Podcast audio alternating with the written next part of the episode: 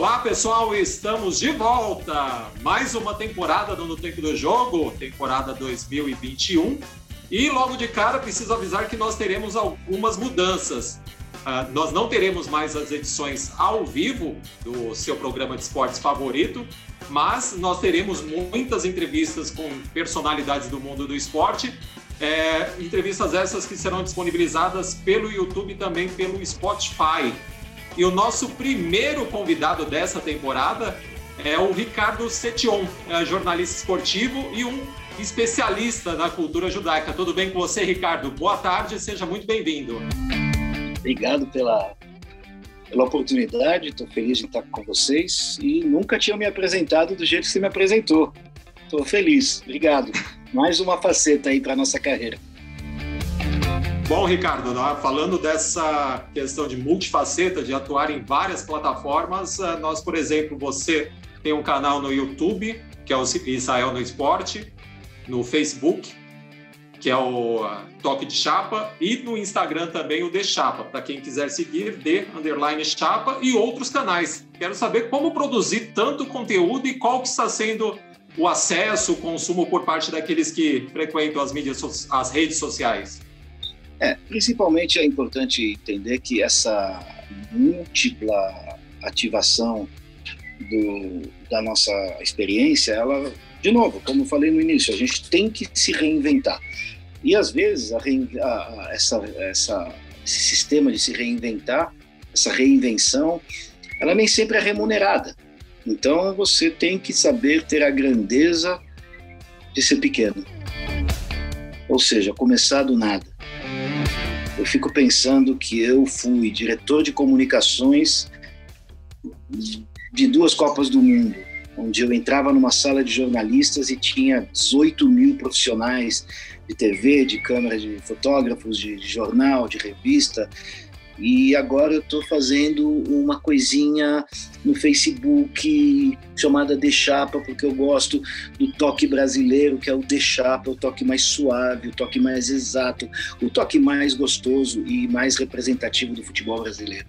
Então essa, essa polaridade é uma coisa que eu aprendi a conviver e é dramático, não é fácil. Então você mencionou algumas das plataformas, eu só queria falar para você que a gente se multiplica entre coberturas de conflito, é, coberturas de esporte específico em Israel, onde eu tenho um programa na televisão, na TV aberta, que é a maior TV comunitária do Brasil, é, e obviamente as plataformas que eu lancei, como a Deixapa, que nasceu na, na Copa das Confederações na Rússia, buscando um público que quisesse alguma coisa diferente. Não o jogo, o resultado, e sim uma coisa em volta. Isso se perpetuou, foi em frente para a Copa do Mundo da Rússia, chegamos a 3, 4 mil pessoas, eh, e obviamente não foi muito profissional para frente porque não há remuneração. Mas o Deixapa existe, é meu, está no mundo todo e é conhecido na Inglaterra, onde eu trabalho também, como eu queria mencionar para vocês, que a, a, a, maneira multifacetada que eu vivo é essa, é, é de ser freelancer, e de trabalhar com rádio, televisão, jornal, internet e, obviamente, ser capacitado a fazer vídeos e fotos, né? Então, hoje é isso. A gente trabalha com esporte geral, esporte específico, futebol, conflito, notícias. Quem quiser saber mais é só me procurar aí, porque realmente eu não sou de manifestar muito o que eu faço, porque realmente eu faço para poucas pessoas melhor, porque menos pessoas, mais conteúdo, mais exatidão e sempre lutando para não ter fake news ou opiniões, somente coisas específicas. É assim que eu tenho a honra de trabalhar há mais de 20 anos com a BBC de Londres, em inglês, em português, dando opinião, isso é muito legal. Perfeito. Você falou a respeito de guerras, você foi jornalista de guerra, jornalista é ainda ligado ao futebol, e você, é, infelizmente, é um episódio uh, triste, né? Mas você foi convidado para cobrir a morte do Senna enquanto morava na Itália. Eu quero que você conte um pouco dessa, dessa passagem. Essa é uma das passagens mais fortes e é incrível, mas você vê, eu falo com você, eu estou arrepiado. É uma coisa não dá para controlar. Eu sempre amei Fórmula 1 quando moleque aqui no Brasil. Eu lembro que eu tinha, como a gente tinha jogo de botão, é, eu tinha também selos da Fórmula 1 antiga, Niki Lauda, Jack Hicks, Clay Regazzoni, pilotos da, da, da época do Emerson Fittipaldi. E depois é, a coisa sempre foi uma paixão minha. Eu morava na Itália e um grande jornalista, hoje muito ativo na TV Bandeirantes, cansou do Brasil na época, me pediu ajuda. Eu ajudei ele a conseguir alguma coisa em Portugal, 93, 94. E um dia eu estava em casa em Roma. Eu estava numa época muito interessante. Eu não queria, eu não tinha televisão. Eu não gostava de televisão, me informava através de outros. Era um desafio que eu fazia para mim mesmo. Mas eu tinha uma televisãozinha pequena, preto e branco, embaixo do escritório, e eu lembro que eu conectei porque tinha um grande prêmio na Itália. Só que eu liguei mais tarde e eu ouvi na televisão un'altra volta Ayrton Senna é fuori del Gran Prêmio. Uma outra vez o Ayrton Senna sai do Gran Prêmio. Naquele ano, a Williams dele quebrava muito e ele estava saindo das corridas e era terrível. Então já estava realmente. não aguentava mais, né? Outro. Eu nem dei atenção, fui para a cozinha. No que eu fui para a cozinha, eu ouvi na televisão que o Ayrton Senna estava no hospital e estava com suspeitas. E, eu... e o telefone toca, era aquele jornalista brasileiro me dizendo: Olha, eu estou de volta ao Brasil, na Bandeirantes, você aceita cobrir a situação do Senna? Eu falei: Mas eu estou em Roma, ele está em Bolonha, não tem lógica, não faço televisão. Falou, é assim, Setion, é ou você ou você. Eu posso chamar um monte de gente, mas você, mas eu não faço televisão. Ele falou, não importa, vai. E eu lembro que eu nunca vou esquecer, não tinha voo, eu tinha que sair na hora, eu saí com a roupa do corpo. Eu peguei um táxi, é como se você pegasse um táxi daqui para o Rio de Janeiro. Peguei um táxi de Roma para Bolonha, caríssimo, tive que pagar. É, chegando em Bolonha, eu não tinha câmera, eu consegui falar com um rapaz que tinha uma câmera de vídeo pequena. Chegando lá, eu vi dois monstros do jornalismo. Eu vi o Roberto Cabrini e Pedro Bial, pela Globo, numa, numa van com antena de micro-ondas, é, uma coisa incrível. E eu tinha que trabalhar. E aí eu comecei a me inteirar da situação. E uma longa história curta que eu posso falar para vocês foi que é, eu consegui tudo. Eu consegui chorar, eu consegui me apaixonar pelo Senna de uma maneira que eu não imaginava. Eu consegui ser o único jornalista do mundo que acompanhou o caixão dele do terminal do aeroporto de Bolonha até o avião. Galvão Bueno era um dos que seguravam. Para isso eu tive que corromper um policial com dinheiro. É, eu transmiti ao vivo uma coisa que até hoje eu agradeço aos céus, porque eu tinha dois celulares e num celular eu tinha a Rádio Record, que era a equipe de esportes mais forte de São Paulo, e no outro eu tinha a TV Bandeirantes. E eu estava ao vivo. E eu tinha que rezar para que esse aqui não me chamasse quando esse aqui chamava. Então eu fazia assim.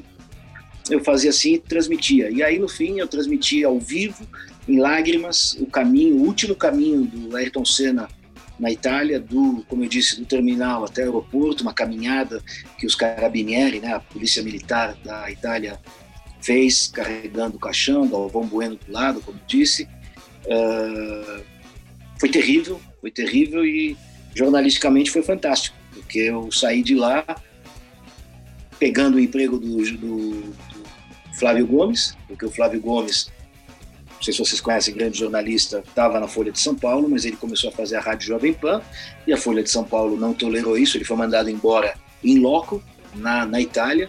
Fui contratado pela Folha de São Paulo, então eu cobri Folha de São Paulo, Rádio, Rádio Record e TV Bandeirantes. E consegui, tive a honra de trazer quatro furos de reportagem para a Folha de São Paulo, que foram primeira página, e foi o padre que fez a extremunção, a enfermeira que foi a primeira a chegar até ele na pista, que era apaixonado e queria casar com Ayrton Senna, o médico que, que, que recebeu ele e uma pessoa muito importante que foi aquela que disse ao mundo que ele não estava morto, que ele estava lutando como um leão para sobreviver. Essas quatro matérias estão disponíveis e tal, e foi isso. Foi a transmissão ao vivo, foi a Folha de São Paulo, foi a rádio. E aquilo mudou a minha vida, porque eu achava que ia ser contratado pela Bandeirantes, não fui. Mas a partir daí começaram sete anos incríveis da minha vida, onde eu cobri a Fórmula 1, eu nunca tinha coberto, para rádio, gente. Vocês não têm ideia o que é cobrir Fórmula 1 para rádio. Só que tem que cobrir de um jeito futebolístico, porque você está na rádio. Então, deixa eu ver aqui no boxes da William, estamos ao lado daquele que foi o engenheiro, o engenheiro de Ayrton Senna, porque aqui, aqui é onde acontece tudo. Para você, Rádio Capital ao vivo, diretamente de Monza, na Itália, o Grande Prêmio da Itália, aqui dos boxes Ricardo Setion, com você, meu amigo. E assim ia, né? Então, fazia uma coisa futebolística legal, para o Brasil é legal. Mas para os europeus, eu era louco. Eu era o palhaço eu era o doido. E isso me fez aproximar muito dos pilotos e dos mecânicos. Então eu era o único jornalista que podia entrar no box da Ferrari, por exemplo.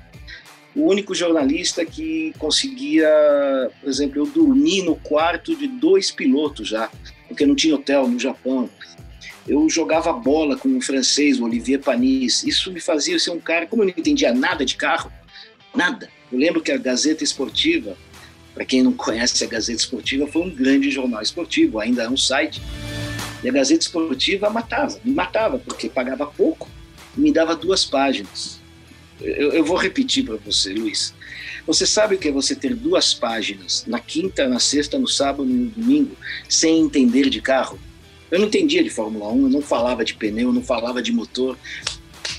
E eu tinha que preencher aquelas páginas, e era um sufoco, então eu achava cada história eu já coloquei o Phil Collins para cantar Feliz Aniversário para o Robert Barrichello. Eu peguei o Mr. Bean e fiz uma brasileira para ele. E ele ficou olhando para mim, fez careta. Eu, eu fui empurrado pelo Schumacher porque eu só tinha um gravador e não tinha câmera. E ele preferiu a televisão. Aí eh, eu, eu, eu dei uma, um soco na cara do, do, do, do Prost porque ele ofendeu os brasileiros. Eu fui parar na polícia em, em Lisboa porque eu pulei uma grade. Fórmula 1, sem entender de carro, eu aconselho todo mundo a fazer, porque foi uma experiência grande. Tudo começou com a morte do Ayrton Senna. E se você me permitir, eu não sei se eu estou falando muito de novo. Não, fica à vontade.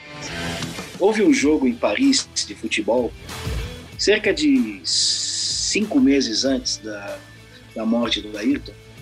Era um jogo uh, no Estado de França, antigo. Acho que era Brasil e França. E eu estava lá, cobrindo, se não me engano, para a Rádio Capital, não lembro muito bem.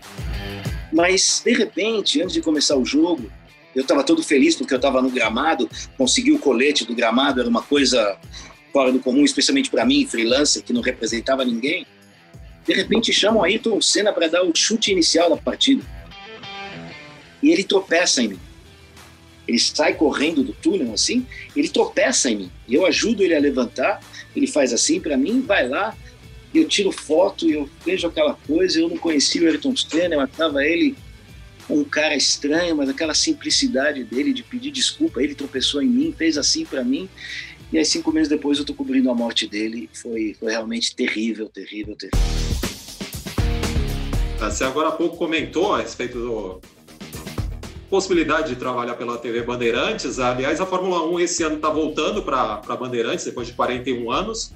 É contrato fechado por dois anos. Você que é desse meio do esporte, é multifaces, eu quero, que você, eu quero que você comente sobre essa volta da Fórmula 1 a Bandeirantes e até uma visão não só de, de alcance, de audiência, mas também toda questão comercial, assim, o que, que você espera aí dessa mudança de casa da Fórmula 1? A tua pergunta é excelente, a pergunta é importante porque ela representa um cenário do esporte brasileiro que merece ser avaliado é, na parte jornalística. É, eu acredito que a Bandeirantes está fazendo uma aposta extremamente é, arriscada, porque não tendo piloto brasileiro nem agora, nem em vista, nós não devemos ter. Temos aí o Pietro Fittipaldi que vai dividir o carro, mas o Pietro Fittipaldi não vai trazer torcedores para ver a corrida é, a gente vai ter somente aqueles torcedores mais amantes realmente da, da velocidade. Eu acredito que a Bandeirantes uh, deveria ter alguma coisa fora do comum. E o que ela apresentou até agora não tem nada fora do comum. Ou seja, fazer uma Fórmula 1 sem brasileiros, sem expectativa, em horários difíceis, só para apresentar o show e só para dizer que eu tenho a Fórmula 1, sem apresentar alguma coisa mais moderna, é voltar 41 anos atrás. Um narrador, um comentarista, tal, Reginaldo Leme, muito interessante, mas a gente precisa de alguma coisa que chame a nova geração, que traga alguma coisa que não existe, é o que eu faria. É o que eu faria. Uma coisa que não existe foi, por exemplo, que a Rádio Capital e a TV Bandeirantes fizeram comigo. Eu tinha que buscar o que não existia. É o lado completamente louco, né? Você ir fazer xixi com o Rubinho Barrichello antes da corrida começar e perguntar o que som que ele está ouvindo e botar o som no microfone. É uma coisa diferente, é uma experiência. Vocês sabem todos que hoje em dia experiências se vendem.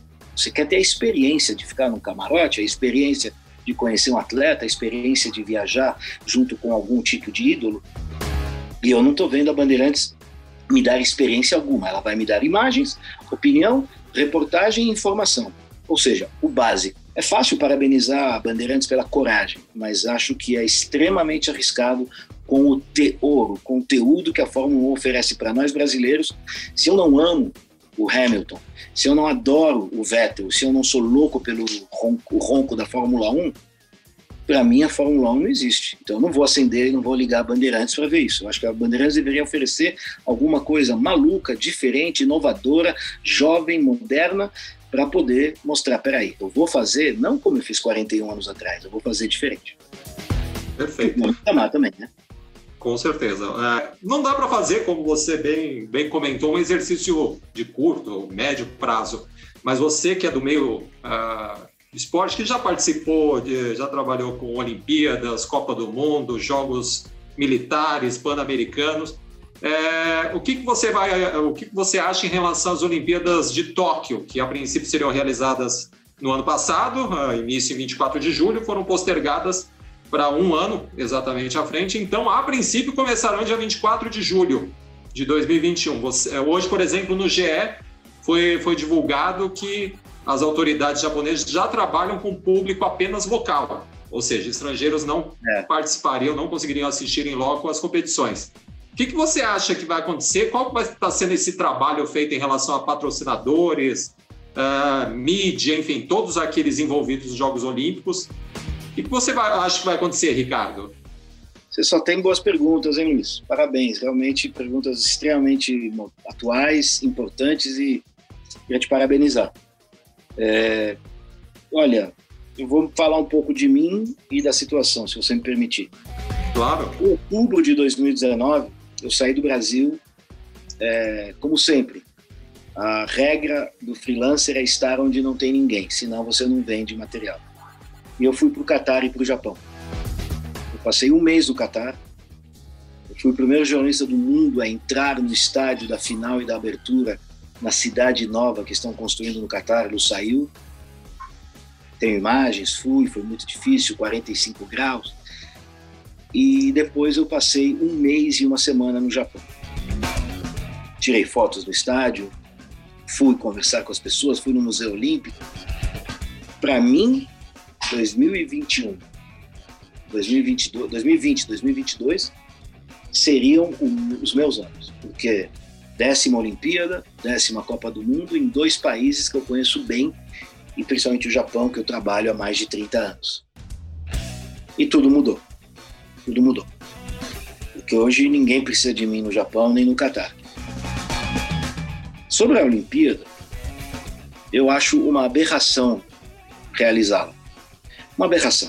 Não tem outra palavra. Eu diria que beira o ridículo é uma falta de respeito, é uma falta de inteligência e é uma demonstração de que tudo que eu falei não presta. O que vale realmente são os patrocinadores e o dinheiro. Ah, é diário praticamente, dia sim, dia não, que eu falo com o Japão. A última matéria que eu fiz foi anteontem, quando o jogador do Palmeiras foi está sendo vendido ao Caxiwa Rei Sol, Emerson Santos, um zagueiro do, do Palmeiras, que é a quinta opção. É, e eu perguntei para minha sócia lá, que é a minha tradutora, ela é jornalista também, falei, a Kiko, o que, que acontece? E ela me disse, não sei. Falei, como você não sabe? Falei, olha, temos uma média de 60 a 80 mortos por dia. Tóquio está em toque de queda depois das 8 da noite. Depois das 8 da noite, nada funciona. É, 70% do povo não quer. Aí ela me contou uma história interessante que ninguém sabe aqui no Brasil, porque essa história do GE já é velha, que somente o público local seria São quatro opções, né? Aberto para todo mundo, aberto somente para quem se registra, aberto somente para o público local e sem público. São quatro opções. Isso já está sendo ventilado há três meses. É... Ela me contou uma coisa que é gravíssima.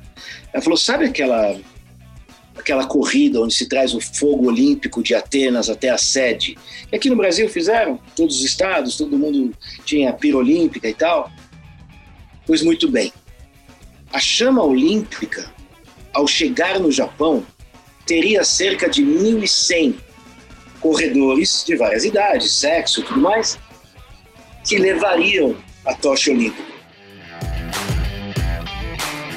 Ela falou que 80% dos voluntários saíram da lista, não querem levar, por medo de contaminação. Veja bem, você não pode fazer uma Olimpíada nesse instante. Porque se você trouxer jogadores de futebol da Bolívia que não vão se vacinar até julho, não vão. Não vão. A única delegação olímpica vacinada até agora é a de Israel. Isso não é uma coisa legal. A delegação da Inglaterra, por exemplo, se nega a se vacinar antes das pessoas em risco. Então, o que, que você vai ter? Você vai ter alguns atletas vacinados, outros não.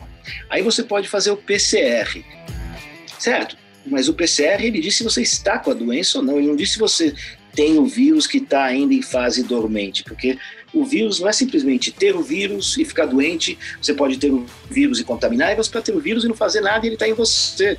É muito mais complexo. Como você pode botar numa mesma sala, numa luta greco-romana, um atleta do Tajiquistão com um atleta do Japão? Você está pedindo para a pessoa ficar contaminada. Então, isso é um. O público nós já falamos, eu acho um absurdo você poder colocar algumas pessoas, mas tudo bem, já que acontece. Público local, obviamente, não vão deixar entrar pessoas, mas os japoneses estão morrendo de medo de qualquer estrangeiro. Estrangeiro não entra hoje no Japão. Tá bom, então temos três meses para eles. Você acha que em três meses as pessoas vão ficar menos doentes? E finalmente o nosso ramo, né? O jornalismo. Eu não vejo como é necessário algum jornalista no Japão, porque hoje você tem as coletivas da NBA, elas são feitas com pessoas por Zoom. Então você pode estar no Alasca falando com LeBron James em Los Angeles. Então é dramático, é dramático. Eu acho que existe uma pressão enorme sobre os japoneses, Luiz, é enorme, porque se não fizerem até julho, a chance da Olimpíada acontecer é zero, é zero. E o que o, o, isso está acontecendo exatamente num país como o Japão, que é um país que respeita. Se fosse outro país, ele já teria cortado. E a, e a crise interna de terem mandado embora o presidente do comitê organizador por falas machistas contra as mulheres e o dinheiro que está se gastando para postergar e manter, porque você faz um estádio de ciclismo e você não usou ele para 2020, você tem que ter a manutenção dele todo 2021 e é caro é iluminação, é ar-condicionado, é manutenção do piso, dos vestiários, limpeza. Isso custa dinheiro. Então, realmente, eu acredito que se a Olimpíada acontecer, vai ser uma aberração e, infelizmente, é uma, é uma coisa histórica, porque a gente tem que ver que não vejo maneira nenhuma que atletas da África cheguem no Japão e não passem isolamento, eles vão ter que chegar duas semanas antes, onde eles vão ficar tem alojamento para mais de 10 mil atletas, eles não podem ficar na Vila Olímpica, eles vão chegar antes, como é que vai ser? Realmente, o Comitê Olímpico e os patrocinadores, para mim, estão pisando na bola. Muito bem, tem muito, teria muito assunto para falar com você, Ricardo. Você que trabalhou ah, na campanha do Zico para a presidência da FIFA, tem várias atividades ligadas ao esporte, trabalha em feira de esportes. Ah, tem um projeto bacana, aliás, uh, fica a dica para aqueles que estão acompanhando esse programa, que é o Olé na Corona. Ah, Ricardo, muito obrigado. Idealizador e coordenador do projeto. Quem quiser consultar, só jogar lá no Google Olé na Corona. Tem Sempre. muita gente bacana. Pode Sempre. até fazer é, o. É, não. Pode é fazer o... a campanha aí, Ricardo. Não, não é campanha. É uma coisa que me deixou bastante chocado. No Brasil não está acontecendo nada no esporte para uh, aqueles que estão sofrendo com o Covid. E em maio do ano passado eu abri esse Olé no Corona. É no Olé Corona. No Corona, exato. Corrigindo, Olé no Corona. Isso. E a ideia realmente é essa de a gente é muito simples, pegar itens de grandes jogadores, qualquer item, cueca, chapéu, boné, meia, casaco, camisa, e leiloar esses itens. E com o dinheiro do leilão, passar isso para ONGs de órfãos, de pessoas doentes, enfim. Uh, e nós conseguimos, pela primeira vez na história do futebol, os cinco capitães campeões do mundo.